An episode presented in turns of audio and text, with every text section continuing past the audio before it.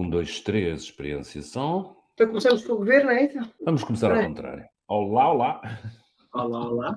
Viva. Olá, bem-vindos à coligação legativa. Comigo, David Pontes está a Ana Sá Lopes. Olá, Ana. Olá, David. E a Mariana Adam. Olá, Mariana. Olá. E no comando técnico está, como é habitual, o Ruben Martins. Estamos aqui, mais uma semana de guerra. É difícil às vezes fugir a este tema, mas vamos aqui dar, dar uma cambalhota e começar, porque apesar de tudo, as coisas em Portugal também estão a dar sinais de, de- de evolução. Eh, Fala-se para breve, daqui a poucos dias, a apresentação, pelo menos do elenco governativo. Eh, aos poucos as coisas vão-se começando a recompor, mas é, mas é um momento estranho este que vivemos, não é, Ana? Eu, eu digo isto porque estamos todos muito acesos pela, pela atualidade, nomeadamente pela atualidade internacional, mas na frente interna continuamos com muito pouca informação, e eu diria até nestes dois pontos que combinamos entre nós abordar no início, quer governo, quer PSD, com muito poucas, pouca, pouca visão do que é que vai ser. Tu tens alguma visão daquilo que será, que será o governo, ou há, há- há sinais disso? Não. Sim? Não? Sim, Alguns não? sinais, não é? Alguns sinais já foram publicamente declarados pelo chefe do governo, que seria um governo pequeno, que o outro governo tinha sido feito para a presidência portuguesa, com os ministros de Estado, com aquela gente toda, e que desta vez seria um governo mais, eh, mais pequenino e também com a vantagem para o governo de não ter que negociar com tanta necessidade com os parceiros, portanto, pode ser uma. Eh, Pode ser, acho que o, o António Costa vai ter que apresentar uma ou outra eh, surpresa da sociedade civil, não sei bem como, fala-se, enfim, fala-se daquela pessoa a que ele entregou ah, a feitura do PRR, PRR, sim. Ninguém, percebeu porque é que ele não entregou um ministro, mas foi buscar uma pessoa fora, que é o Costa e Silva. Fala-se experimentar já, para testar. para, para a economia. é, há vários, enfim. Os- não, há, não é que não faltem rumores, que isso aí o PS está cheio deles e nós sabemos eh, que existem algumas. eh, O Augusto Santos Silva, apesar disso aí, não é rumor, é, é- foi, foi assumido em ONU. O Augusto Santos Silva, ehm, que, por exemplo, tanto o Presidente da Há Comissão apelos para ele ficar, não é? Sérgio Sousa Pinto e o Marcos Pelo, que é da Comissão da Defesa, queriam que ele ficasse, porque temos uma Mas esta primeira fase, não é? Para, para um soldado ministro. ministro. Duvido que fique. Quer dizer, obviamente que nós só saberemos quando Costa entregar os nomes ao Presidente da República e quando Aquilo é o nome mais, mais consensual para, para presidente da, da Assembleia da República. não é? Eu acho que sim, eu acho que sim, que vai ser o nome. Acho que apesar de tudo é o nome mais consensual dentro do PS para Presidente da Assembleia da República, muito mais do que seria dito Estrela. Pois. Portanto, Para mim faz sentido. Até porque poderá haver aqui, e agora vamos entrar, vamos entrar no grande desafio que eu acho que este governo tem. É, além de, bem, tem o desafio de fazer um novo orçamento para, por causa da guerra e por causa dos objetivos macroeconómicos mudaram, temos o aumento bruto do- das matérias-primas. Sim, esse, esse não é um detalhe. Aquele orçamento em que nós nos Não. lembramos todos, em que o Costa fazia assim a mostrar a cara, estava a. Tinha, era 68 dólares, não chegava a 68, 67 e tal. O barril já estava a 630, ou seja, aquele orçamento vai para o lixo. Embora o António Costa tenha dito é este que vamos, agora com uma maioria que ninguém esperava, pronto, lá vai ter que engolir e aquele orçamento vai para o lixo. É, aquela cena, Olha, aquela cena revelou-se, eh, não foi por não ter ganho a maioria absoluta que ganhou, embora aquilo fosse já uma arrogância naquela altura de que iria ganhar ou de que iria conseguir impor, pelo menos aos parceiros, que não ganhasse, ganhasse por pouco. Mas Mas- sim, mas de 68 dólares para 130 não há volta a dar, tem que refazer tudo. É A, a tudo. minha questão que, é- que, que, que a Ana estava a embarcar um bocadinho por aí é que, apesar de tudo, o mundo mudou. eh, alguns até dirão que nós devíamos olhar para isto como- não como uma guerra eh, em termos físicos e militares, mas como uma guerra que tem, na economia tem contornos. Para já, pelo menos, as sanções vão para lá daquilo que é o normal das sanções. Há quase declaradamente do Ocidente uma guerra com, com, com a Rússia.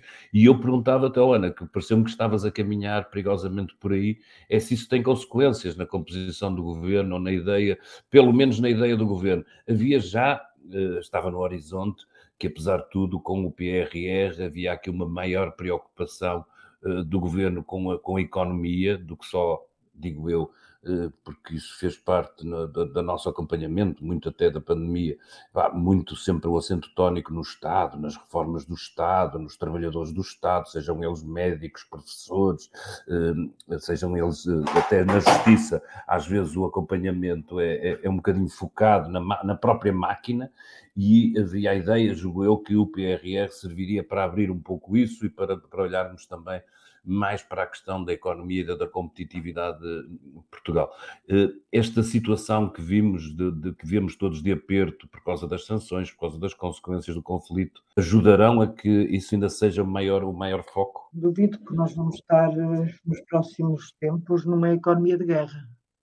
Numa, numa chamada numa economia de guerra, em que vai eu não sei se é possível eh, mudar muito. Eh, não, não tenho dúvidas que o, que o, governo, tal como fez com a Covid, eh, está, vai ter que apoiar as empresas e, e, e no fundo, estamos aqui a repetir um, um, que esta crise é uma guerra logo muito mais grave, mas eh, António Costa eh, andou a fazer na semana passada a grande diplomacia europeia eh, sobre a, a, questão da política energética comum, que é uma coisa que, que vai ter que ser a Europa vai ter que caminhar para aqui, pelos vistos a Europa também só se mexe quando quando é obrigada, não é? Às vezes temos a sensação que a Europa é aquele monstro que às vezes adormece um urso é. entra, que fica adormecido durante uma data de tempo numa espécie de, de caverna com um longo inverno e que depois acorda, como acordou com a Covid, não acordou na crise financeira, tem piada, mas pronto, acordou com a Covid e agora penso que vai acordar com a história. Aliás, esta união da União Europeia uh, tem sido até bastante surpreendente para muitos observadores, nunca se tinha visto tanto. Mas há uma coisa que eu quero introduzir aqui, uma provocação, e é: em 2024 abrem vagas para todos os cargos europeus. António Costa vai abdicar de ser um grande líder europeu, onde ele conseguiu ter muita credibilidade e é um homem que hoje é amado por quase todos os europeus, sem dúvida nenhuma. Eh, ele vai abdicar de poder ter um papel importante nos destinos da Europa para ficar cá até ao fim eh, e cumprir a maioria absoluta? Eu tenho as minhas dúvidas. Eu acho que não. Eu acho que, aliás, não é à toa, não é uma coincidência uh, e que ele vai controlar a sua sucessão. Vai ser um governo onde os seus principais sucessores têm todos um, um peso, não é? Está lá o Pedro Nuno Santos, está lá a Mariana Veira da Silva, está lá uh, o Medina e está lá a Ana Catarina Mendes. Os quatro Uh, estarão lá e todos, desde o Ministro das Finanças, todos têm, Mariana Veira da Silva vai ser o número dois, o Medina vai ser o Ministro das Finanças. Ou seja, não é à toa que, que os quatro tativos uh, uh, sucessores de Costa lá estão. É uma maneira de controlar, a, de, que Costa tem de controlar a sua sucessão. É uma faca de dois gumes, porque o governo pode de facto ser uh, politicamente mais forte, não é? Porque são nomes fortes políticos. e se ele for embora daqui a dois anos, sim, é uma coisa que faz sentido. Ele está a preparar e um deles sai e, e a máquina fica oleada. Mas se por acaso não sai e quando há crise, e há crises, um, as crises internas uh, tornam-se ainda mais feias do que normal, não é? Porque estão todos a lutar pelo mesmo. Mas, mas sim, eu concordo contigo, Ana. Acho, acho que sim. Acho que vai esta semana, todo aquele discurso todas estas posições, ele, ele tem mostrado que tem. Ele é já um tem decano. Perfil, ele tem perfil. Ele já é um decano na Exatamente, como escrevia, escrevia, escrevia no público a, a Helena, é, a, Helena, Pereira, a Helena Pereira, sim. Uh, e, e acho é, que ele vai aproveitar. E não é à toa. Ou seja, eu acho é que não é à toa esta, estas coisas. Eu acho que faz todo o sentido do ponto de vista dele, provavelmente faz ponto, eh, todo o sentido do ponto de vista europeu, provavelmente o PS terá alternativas. E se Marcelo, agora vamos trabalhar em cenários, vamos fazer, vamos fingir que somos a pessoa Marcelo. Vamos fingir que somos a pessoa Marcelo no tempo em que ele era comentador. E no final damos notas. E depois também podemos dar notas. Mas imaginem este cenário. Augusto Santos Silva vai agora para Presidente da Assembleia da República daqui a dois anos, eh, Costa tem a possibilidade de ser Presidente da Comissão Europeia. Isto eh, não é só o Conselho Europeu, pode ser Presidente da Comissão Europeia. Não, não, não, não fechemos portas, porque parece-me que neste momento a capacidade de António Costa é grande. É, o seu poder na Europa é grande. Podemos.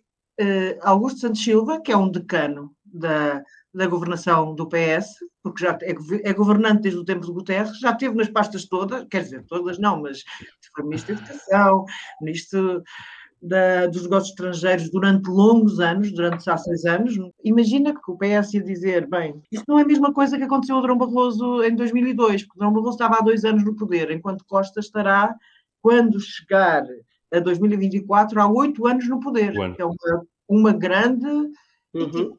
É uma grande diferença. Costa tem legitimidade. E com a República dizer aqui, tenho aqui Augusto Santos Silva, Presidente da Assembleia da República, pode ser Primeiro-Ministro. E depois o PS, obviamente, o PS escolherá o seu líder, que não tem necessariamente que ser o primeiro-ministro. Uhum. Que é uma coisa engraçada, que é o que se passou, por acaso, com Mota Amaral, eh, quando, ao fim de 20 anos no poder nos Açores, Mota Amaral resolve sair. Então o que é que se passa? Passou o governo para um, também um decano da época, eh, que era presidente da Assembleia da República, da Assembleia Regional, eh,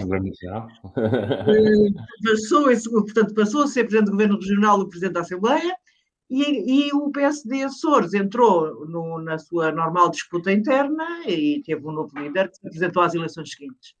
Eu não oh, oh, Ana, se acontecer assim, portanto, fazendo professor Marcelo, uh, no, no information, só, uh, só speculation. É só speculation. Só speculation. Oh, Ana, diria eu para que de, de, de 1 a 10, epá, eu dou-te 9, ok? Está bem? Para, pela tentativa de, de cenarização. Epá, mas se estamos aqui a conversar sobre quem poderá um dia eh, sair de, do governo, há um outro sítio onde ninguém parece querer entrar, é para a liderança do PSD.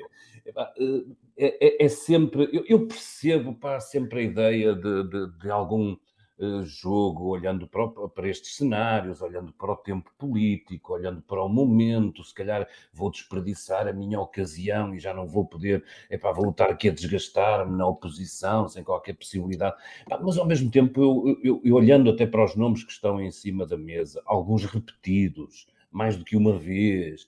Epá, o PSD tem mesmo um, e é essa a minha análise, quer dizer, falta ali duas ou três pessoas epá, que, que podíamos não, que eu acho que, seria sempre rico para a maior parte da, das máquinas e dos partidos, três ou duas ou três pessoas que, mesmo sendo segunda linha, tenham essa ousadia de dizer se calhar esta é a minha única oportunidade, porque quando tivermos tudo alinhado, os sóis e, e as estrelas todas alinhadas para poder ser líder da oposição, então vêm os pesos pesados e eu que estou aqui no segundo, no segundo plano já não tenho qualquer hipótese. Mas, epá, retirando se calhar o caso do presidente da Câmara de, de, de, Aveiro, não aparece mais ninguém. Eu já percebi que os favoritos querem esperar, ok, tudo bem, isso percebe-se, apesar de tudo, mas não há mais ninguém, não há ninguém que tenha esse, essa, esse rasgo, essa ousadia política de dizer, epá, não é o momento de ninguém, é o meu e depois logo se verá o que é que acontece. Isso parece-me parece, parece muito confuso e parece-me um, um, sintoma para, em termos de vida partidária, que não é exclusivo, obviamente, do, do PSD, que me apoquenta um bocadinho, porque pá, há oportunidade, alguém que agarre.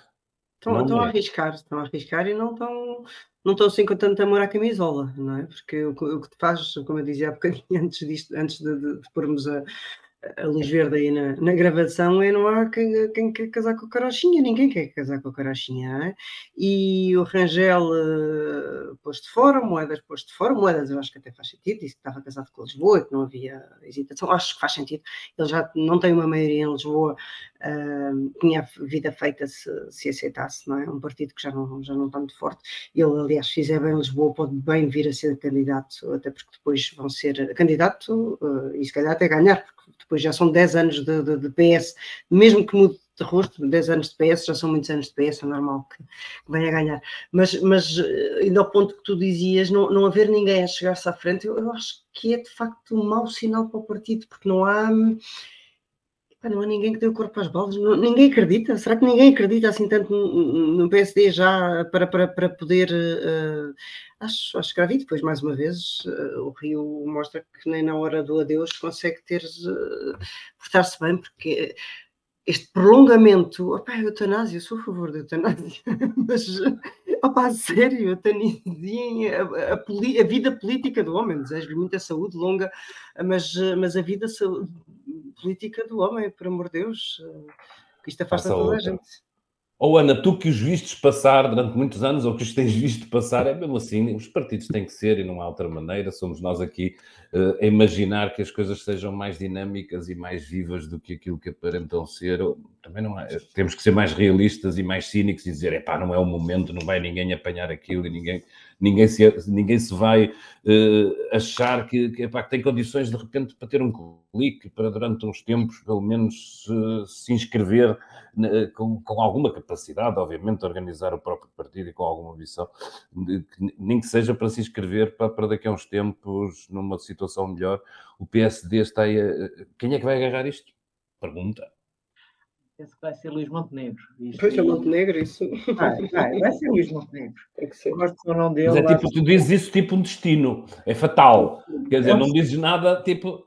Não, digo que é o destino. Uh não sei se o Luís Montenegro terá capacidades para ser um, um, líder da oposição em termos de maioria absoluta, que obriga ainda mais uh, sangue, uh, sangue frio e sangue quente, as duas coisas ao mesmo tempo, mas, mas acho que isso está destinado. Acho que Carlos Moedas não poderia ser, poderá ser a seguir, agora nunca, porque não podia. As duas coisas não são compatíveis. Câmara de Lisboa sem maioria absoluta, e mesmo com maioria absoluta, e, e liderança do PST. Eh, Paulo Rangel, eu percebo que não vá já, ou que não vá, porque há quatro meses teve uma derrota dolorosa.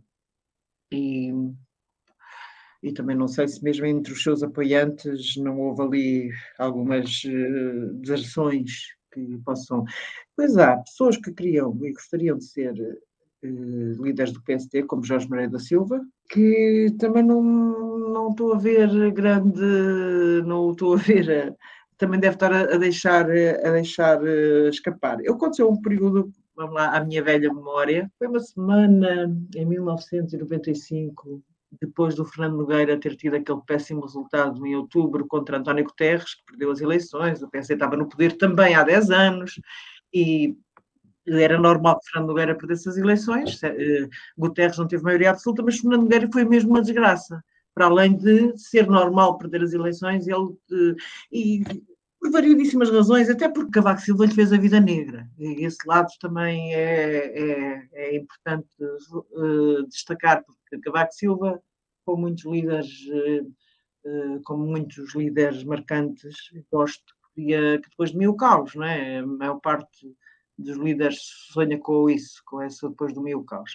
E Nogueira foi de facto o caos.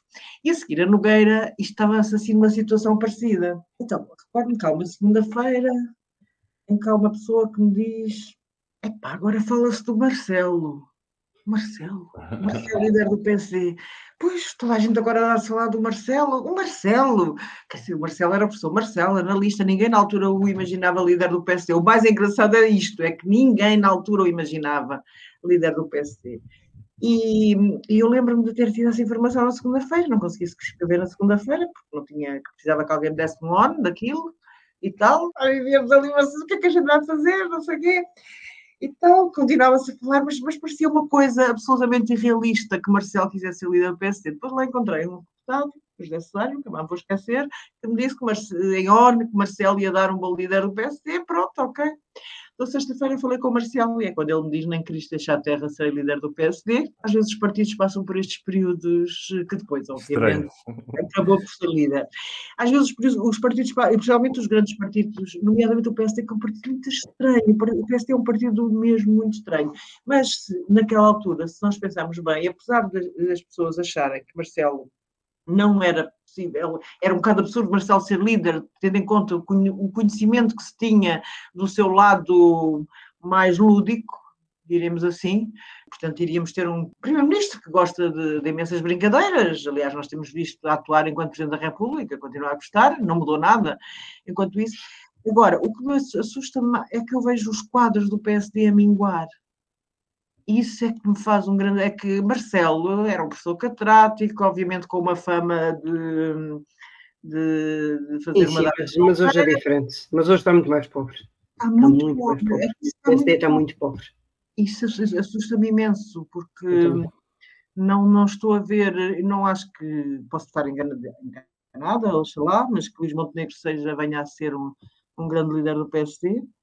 Nem me parece que os outros, eh, os outros possíveis candidatos, fala, pelo menos até agora, as coisas podem mudar, não me parece que eles também tenham alguma capacidade para isso que vá para além da sua rua.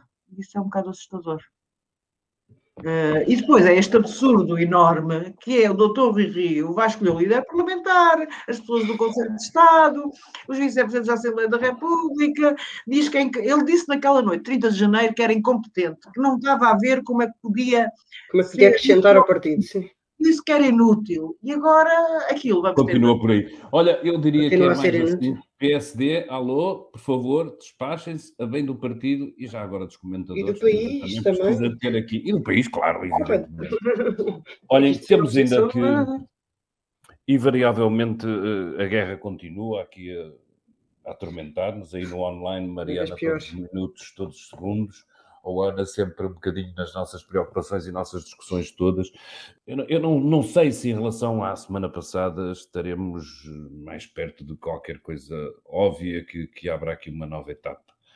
Acho que, que, que, tem que haver uma preocupação genérica de começarmos, ou de estarmos sempre a falar de quais são as portas de saída para esta crise que não sejam determinadas por, por, pelos desenvolvimentos no terreno, ou seja, o que é que se torna mais ou menos aceitável para ambas as partes para chegarmos, eh, eh, pelo menos, a um, a um ensejo de discussão e de paz. Eh, diria eu que, que, obviamente, da parte da Ucrânia, eles têm reforçado com quanto mais tempo demora, tem mais reforçado a sua capacidade de resistir ao invasor, mesmo que possam lentamente ir perdendo os passos no terreno, eh, deixaram cair eh, a ideia de que estariam, depois disto, ainda mais prontos para aderir à NATO, e mesmo eu diria, da parte da Rússia, tem havido eh, pequenas flutuações que podem ser bastante importantes para se conseguir encontrar aqui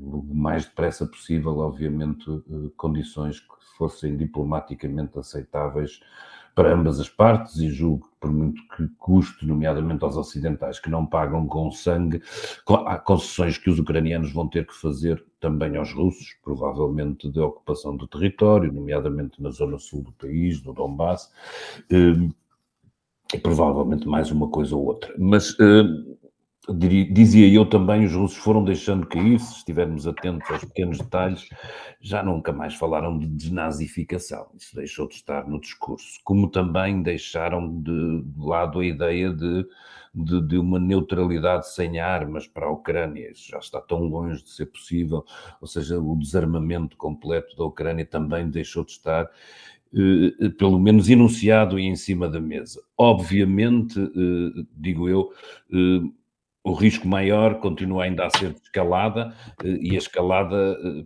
para fora das fronteiras da Ucrânia e para outros intervenientes. Mas, pronto, eu diria que estes são os tenos sinais, estes que eu enunciei, eh, de, de podermos encontrar eh, uma saída possível para, para, para, para, a guerra.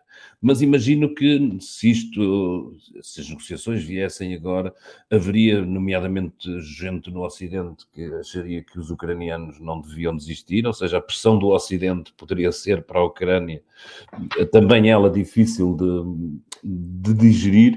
Eh, e há todo um, um cenário no mundo que irremediavelmente depois disto não vai ser alterado e no qual nós temos que, que encontrar, digamos, digo eu, para, para, para, ter uma possível solução diplomática, alguma ideia de conforto para, os, para Putin, não, não é tanto para os russos. Eu costumo sempre falar nos russos e na Rússia quando falamos de um regime em claramente já quase nem aquilo nem uma pirâmide tem, é mesmo só lá um ponto lá em cima e pouco mais, hum, que, tem, que seja minimamente confortável para que, que, que, depois de ter falhado tão estrondosamente os seus primeiros objetivos lhe permitam uma saída digna. Achas que ainda há margem para isto, Ana? Ou seja, de, de alimentarmos que, que, nas próximas semanas se possam sentar seriamente, eles continuam-se a sentar, mas aquilo é uma espécie de manutenção, de serviços de manutenção, se possam sentar seriamente à, à mesa ou, ou, antes da tomada de Kiev, se isso acontecer, obviamente, eh, nada disto poderá suceder e aquilo que temos visto ao longo da, das últimas semanas é o arrastar de imagens tenebrosas que, e todos nós temos que se calhar meter a mãos na consciência, nos habituamos a ver em Alepo e agora que temos muita dificuldade em ver num país do hemisfério norte, ocidental eh, e europeu.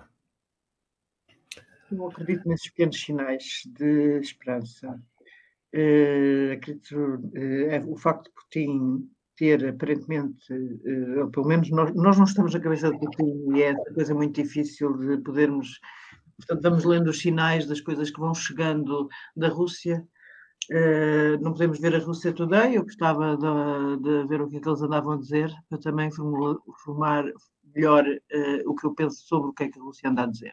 Mas uh, da, das declarações dos seus dirigentes, às vezes essa história do desnazificar é muito importante, porque o desnazificar era claramente instalar um governo fantoche em Kiev. Eu também tenho a sensação de que o Putin já desistiu disso, de que vai conviver com Zelensky e, e que vai ter que conviver com Zelensky, que vai. E, e isto pode, pelo menos eh, espero não estar a confundir desejo com realidade, eh, de que se possa. Não, também não convém, de facto, ao Ocidente, do Sérgio Sousa Pinto dizia-me isso numa, numa entrevista da semana passada, de humilhar Putin, ou seja, aquele homem eh, completamente encurralado é mais perigoso, portanto, uh, uh, mas isto é em todas as guerras, a saída tem que ser, se, se há um cessar-fogo, se há um acordo de paz, tem que haver saídas em que nenhum dos lados se sinta absolutamente encostado à parede ou encurralado. Não, não vai haver uma vitória militar da Ucrânia. Eh, só havia se abríssemos a Terceira Guerra Mundial, não é? Portanto, a NATO mandasse forças, eh, eh, mandasse criasse a zona de exclusão aérea, mais aquelas coisas que muita gente anda aí a pedir.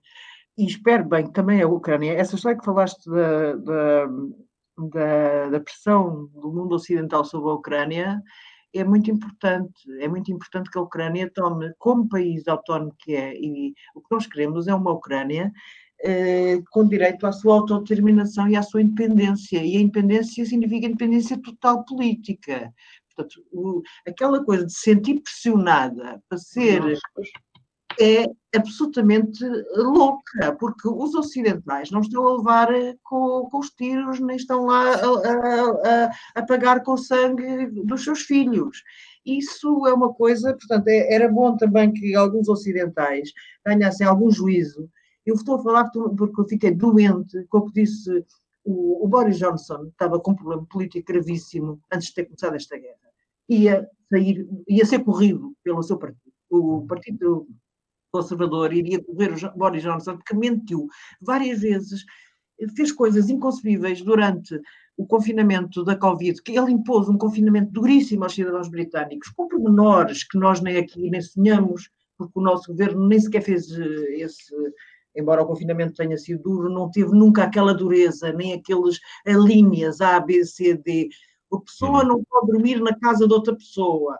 Lá na Inglaterra dizia-se que eles tinham ilegalizado o sexo fora do matrimónio. De facto, ninguém podia dormir em casa de ninguém desde que não fosse casado. Isto é uma coisa muito grave, porque ele mentiu, ele fez festas, mentiu sobre as festas. Eh, o Partido Conservador não podia ver. Já e de repente aparece a guerra e agora ele anda a fazer, anda, ainda há dias fez um discurso, ontem, um discurso em que a mimetizar alguns discursos de Churchill, que é, eh, ele, ele, ele tem a mania, que é um Churchill, que é uma coisa absolutamente impossível e surreal, eh, eh, mas até escreveu aquela biografia, que eu por acaso acho que tinha, do Churchill, eh, eh, mas tem aquela mania de que lá porque bebe uns copos eh, ou faz uma. que, que, é Churchill não é, não é, não é porque beber um. Churchill não bebia tanto como se dizia também. Bebia todos os dias, que é diferente de, de, de beber aquela imagem do, do alcoólico e não sei o quê, não tinha nada a ver com isso. Mas Boris Johnson disse uma coisa inacreditável. Os ucranianos estão a lutar pela liberdade como nós lutámos no Brexit. O que é isto? Isto é inacreditável, isto é Chamada falta de noção, falta de Exatamente, noção. o pouquinho de noção direto torna-se ofensivo. É ah, para quem, para quem mas, eh, mas, mas, o, mas Boris Johnson está a cavalgar a guerra da Ucrânia, naquele sentido em que dizia o David, na questão da pressão. E isso é gravíssimo, porque ele está a salvar é o seu próprio pelo. O que ele está com a guerra da Ucrânia. E está a conseguir. Eu, Boris Johnson, eu, e está a conseguir. Eu não acredito, eh, não é um líder europeu, europeu, Ora, mesmo que esteja fora da União Europeia, continua a ser um líder europeu em que eu neste momento confio minimamente, eh, porque eu acho que ele vai acirrar a guerra da Ucrânia e não eh, tentar a paz. No, outro aspecto disso, em termos de tentações e de pulsões, pode haver a ideia de que, eh, digo eu, que ao, ao, longo do tempo, com as ondas na economia de alguma forma impactarem nas nossas sociedades, apesar de estarem longe da guerra, que nós vamos esmorecendo neste apoio.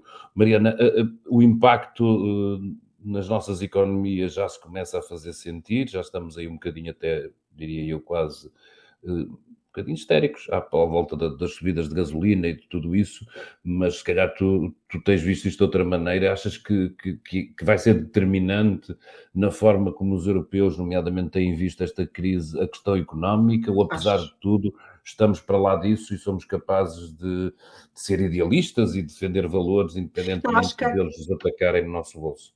Acho que essa parte económica pode abrir um, um, um, outro que são, são questões mais internas dos países. Ou seja, primeiro, partindo, acho de facto que já começamos a viver eh, sinais de economia de guerra. Uh, e o facto de serem estes dois países, em concreto, países, a Rússia como um gigante do petróleo, onde os derivados do petróleo são mais de 6 mil produtos e e, não vale a pena explicar a importância do petróleo ainda no mundo uh, atual, não é? Mas também os fertilizantes, os fertilizantes dispararam de 200 a 300%.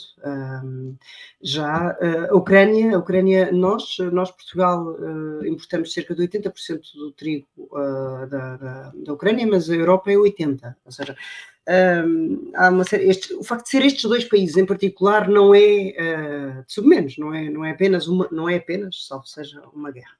Mas o prolongar desta guerra um, vai uh, muito provavelmente um, descambar numa recessão uh, mundial.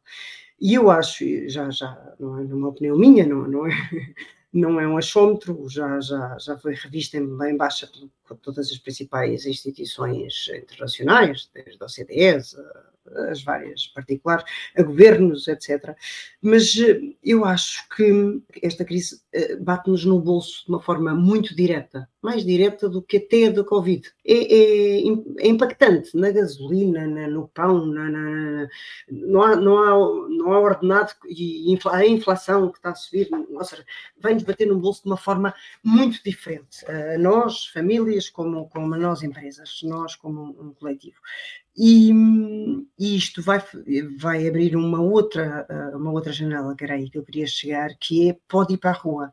Como ontem vimos, não sei se viram em Madrid, já houve muita, muita gente, e alguns faziam questão de dizer: Eu não sou do Vox, mas, eu, mas é preciso haver apoio uh, aos agricultores. Eu não sou, não sei o quê, mas eu preciso de apoio porque eu sou professor e quero ir trabalhar e não tenho dinheiro para encher o depósito.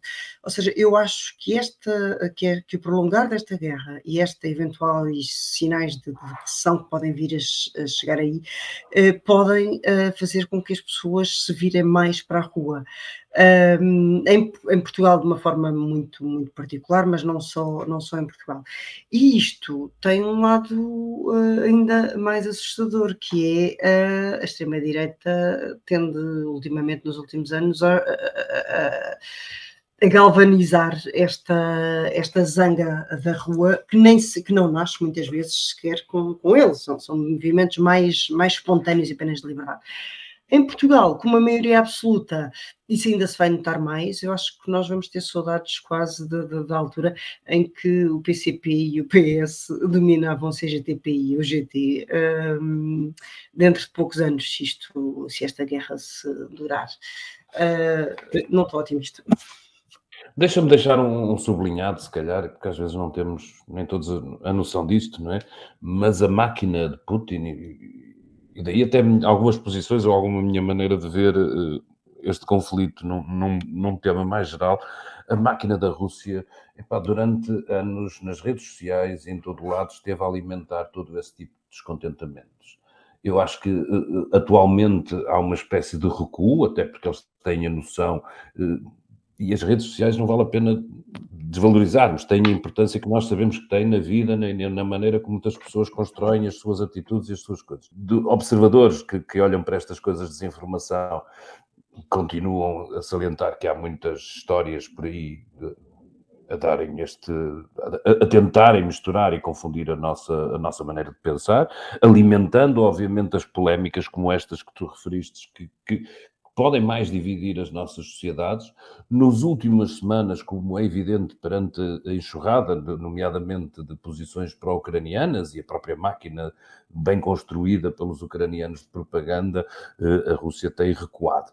Chamaria a atenção que, segundo algumas pessoas que estudam isso, está especialmente ativa nos países do terceiro mundo e do BRIC, que podem ser muito prejudicados por esta crise, como sabemos, e onde eh, pode crescer ainda mais, se é permitido, ou se, se posto desta maneira, eh, algum sentimento anti-ocidental, ou seja, alguma ideia de que os russos estão a alimentar para nos culpar a nós por este, por este conflito. Mas as nossas sociedades também. Eu achava que todos aqueles que hoje se levantam e percebem que é preciso combater pelo Ocidente e estar ao lado dos ucranianos percebam qual é a dimensão interna deste conflito isto não quer dizer, obviamente, que as pessoas não possam protestar pelo aumento dos preços, por exigir que os seus governos tenham medidas, mas há man muitas maneiras de fazermos isto e há, nomeadamente, eh, algumas que, ser, que, serão dentro das razoabilidade, mas todos aqueles pá, que, que bateram no peito no início desta crise e que têm batido e que têm levantado o amarelo e o azul como suas cores,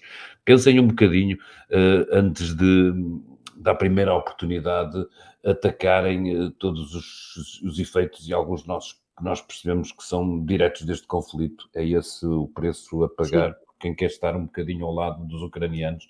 Ou seja, se por um lado, Ana, falávamos há bocadinho, há uma corrente que, que exponenciará epá, a resistência ucraniana, tornando até, se calhar, muito difícil as negociações, por outro lado, poderá crescer nas próximas semanas, como a Mariana dizia, perante uh, os problemas económicos, aqueles que dizem, epá, isto já não é nada connosco, afinal, nós precisamos é de nos safar.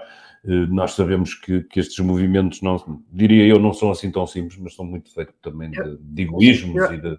Sim, eu acho que tu tocaste num ponto também muito interessante que é esta coisa contra uh, o Ocidente. Um, pode sair, é preciso ter aqui um, de facto, muito cuidado, porque, hum, não citando nomes, mas dando aqui um caso muito pessoal, a minha filha, uma das minhas filhas, a Camila, hoje uh, tem dois pais jornalistas, hoje ao pequeno almoço, dizia que o, o colega dela, que é sírio, está, está, está, em Portugal há três anos, uh, estava muito zangado porque a escola dela fez, na sexta-feira, uma venda de rifas e um levantamento, quem quisesse mandar dinheiro, etc.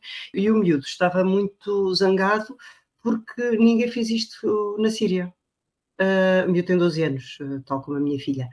Um, e, e, e, estas coisas também se alimentam. Estas coisas também estão. É verdade, o miúdo tem toda a razão.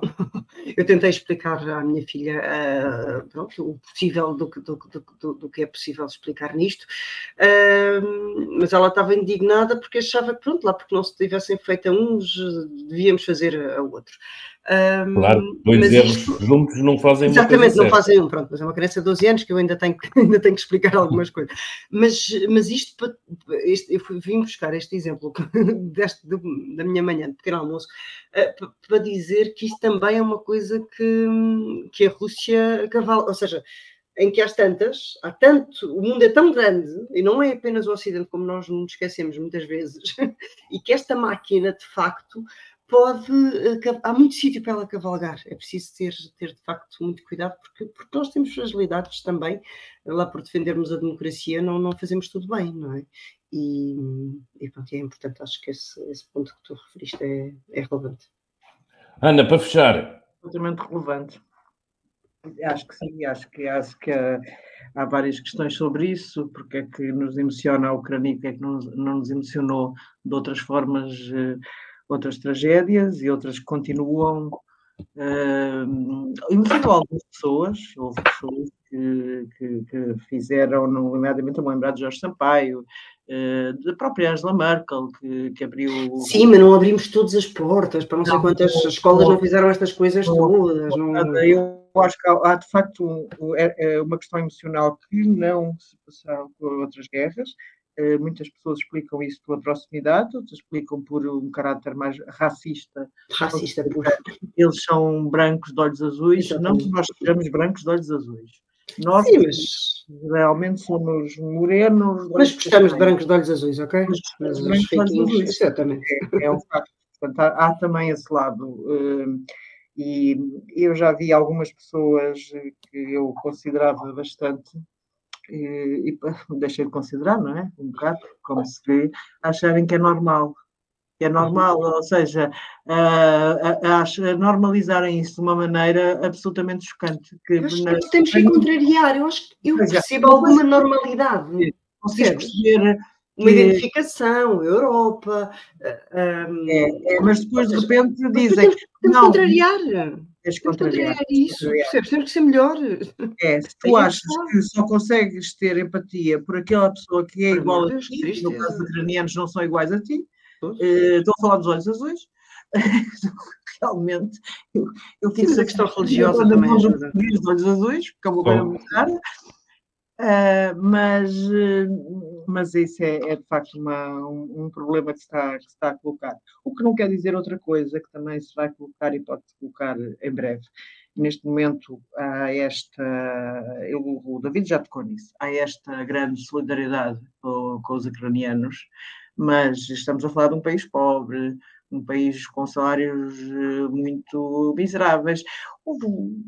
Eu não sei quem foi a pessoa, mas era um professor universitário que escreveu uma coisa a dizer: Ai que bom, vem aí mão de obra barata, eh, eles trabalham muito e ganham, querem ganhar pouco. Isto não ajuda nada a, a também à, boa integração. E, a, e, e, nesse país pobre, o que agora é uma enorme onda de solidariedade, daqui a dois meses pode ser uma coisa, pode ser uma coisa complicado. Olha, que eu acho que é um dos grandes desafios do, do, governo logo no início, porque, porque nós também não podemos olhar para estes. Já, já é a altura de, de, de abrir os braços e depois deixá-los cair. Nós abrimos os braços, somos todos muito queridos, mas depois uh, o tempo para eles irem tirar a carta, adaptarem as cartas, os médicos que vêm de lá, mas que não podem exercer, é. e vão lavar, e vão lavar, está bem, mas podem ser técnicos de saúde, podem ser não sei o quê, mas não, vão lavar as cartas na mesma. Vão...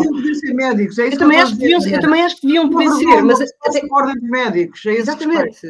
E todas as outras, os advogados, os, pronto, há montes deles, claro que não vão, não vão ser professores de literatura portuguesa, não é? Obviamente, é, é bom senso, mas, mas a seguir podem ser tantas outras coisas, e isto também vai ser um grande teste, porque isto abrir os braços e a seguir deixá-los cair é. Sem dúvida não pode ser e as coisas têm que e não é, pode ser só tirar o BI que possa acontecer que, que pois tirar o passaporte e o BI e ter luz verde, está bem? E depois?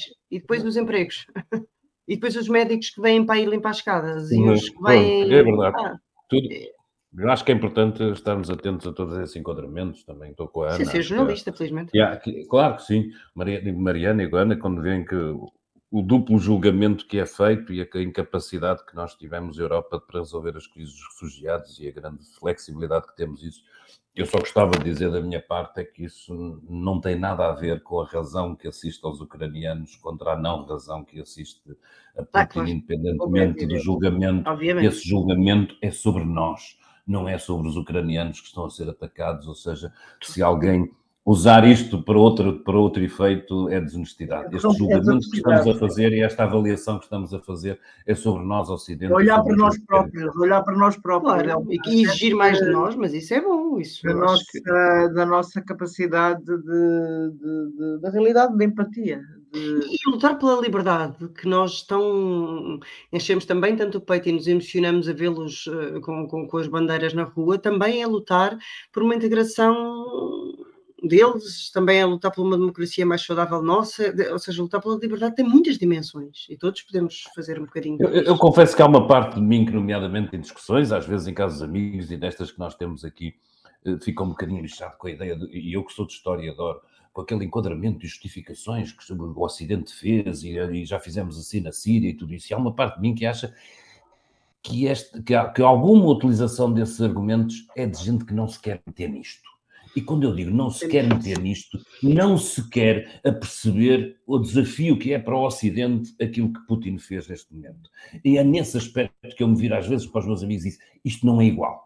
Isto não é a mesma coisa uh, que o que se passou nos Balcãs, nem, nem na Geórgia, nada. Isto é uma coisa diferente. E se nós não, e não querer assumir que é diferente, encontrar na, na, na justificação histórica, na, na duplicidade da moral ocidental e tudo isso, uma maneira qualquer de reexplicar ou de reinterpretar isto, para mim às vezes cheira-me uma espécie de pacifismo de, de, desistência. Os Estados Unidos cometeram muitos erros, cometeram a, estamos a falar da invasão do Iraque, eu também acho que quem invadiu o Iraque é criminoso de guerra e devia ser julgado no, no Tribunal Internacional. Agora, eh, o, o estar a usar continuamente a invasão do Iraque, quando falas da Ucrânia, isso é que não me parece, é, é parece-me quem quer estar a diminuir uh, o que se passa neste do presente. Tu não queres discutir o presente porque aconteceu uma coisa que foi miserável e quando a maioria das pessoas que estão com a Ucrânia opuseram-se, a maioria, não sei se foi a maioria, não vou contar, mas uma grande maioria opôs-se à invasão do Iraque.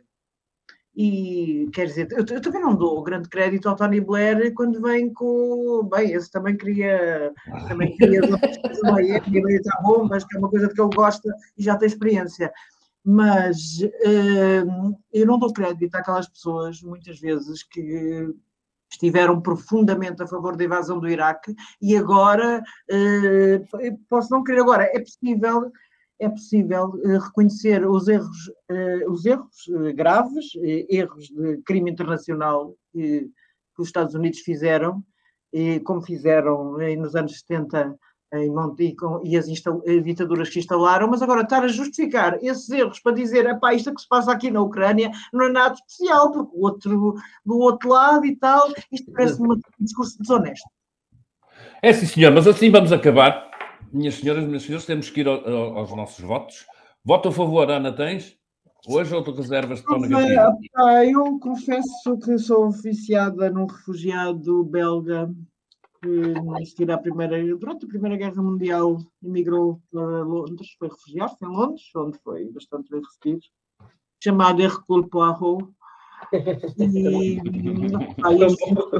eu acho que vi não sei quantos episódios dele este fim de semana, porque, aquela série com o David Suchet, que é o melhor Poirot de sempre, já muita gente, muitos grandes atores interpretaram Poirot, mas nunca ninguém com a capacidade de David Suchet, acho que é assim que se pronuncia, lá está, o meu inglês é grande coisa, e então, eh, pronto, eh, tenho o meu voto positivo é, é, para esse refugiado, porque tantos anos depois continua absolutamente a ser umas, um, um prodígio de células. Voto negativo. Voto, voto negativo. Voto negativo é para a juíza que achou, eh, eu penso que por ser bastante crédula e não ter noção da. Não ter noção de nada, porque já vi muito sem noção de nada. Já vi, já vi juízes sem noção de nada, portanto não me custa perceber que sejam ignorantes. Uh, que achou que devia levantar um, um, o, o termo de identidade e residência do neonazi Mário Machado, que agora estava, já teve outras condenações, mas agora era por posse ilegal de arma, para ir eh, por uma questão humanitária, como ele se prontificou a ir para a Síria numa questão humanitária. Neste momento, há um lado negro da guerra, é que de facto há, há milícias nazis que estão a ir para a Ucrânia e para, para combater por razões que não são as nossas.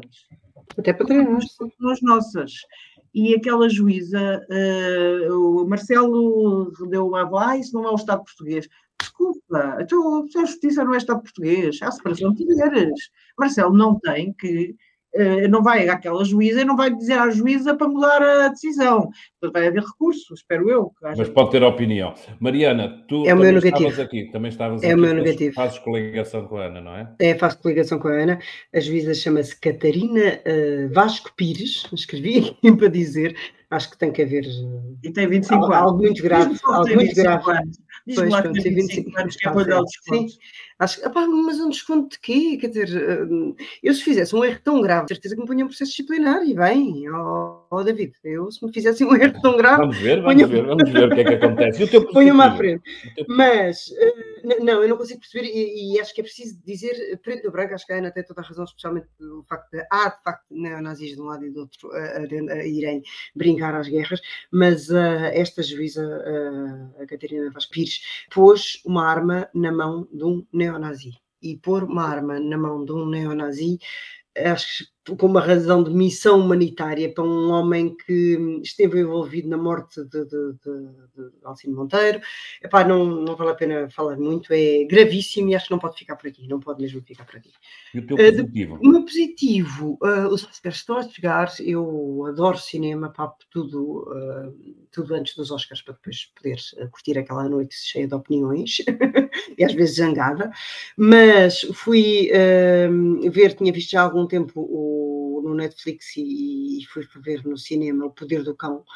E, e, e, adorei, pronto, é, como é que eu posso não fazer spoilers? Uh, ele teve 12 nomeações, é difícil não fazer spoilers, eu não tenho jeito. Ele é líder na corrida, de facto teve 12, 12, 12 nomeações para o Oscar, ele é de uma neozelandesa uh, que já, já tem provas dadas no cinema, a Jane Campion. Uh, basicamente é uma perspectiva, tem, tem, tem, é um western, mas é uma perspectiva muito feminina, não só da, da, da realizadora, mas como da, de, de, uma das atrizes, a atriz principal, sobre as várias formas de ser homem. De, desde o abusador ao gay. Pronto, eu não tenho jeito para não ser spoiler, mas vão, acreditem, acreditem, vale a pena. Pronto, o meu, vou tentar rematar isto muito rapidamente. O meu positivo vai para o Tabu, do Bruno Nogueira. É uma, é uma série que tem dado uh, na, na SIC, é uma abordagem de um humorista aos temas que são tabu, só que ele faz-os com os visados, com os próprios, com os anões, com os doentes terminais, com os viciados.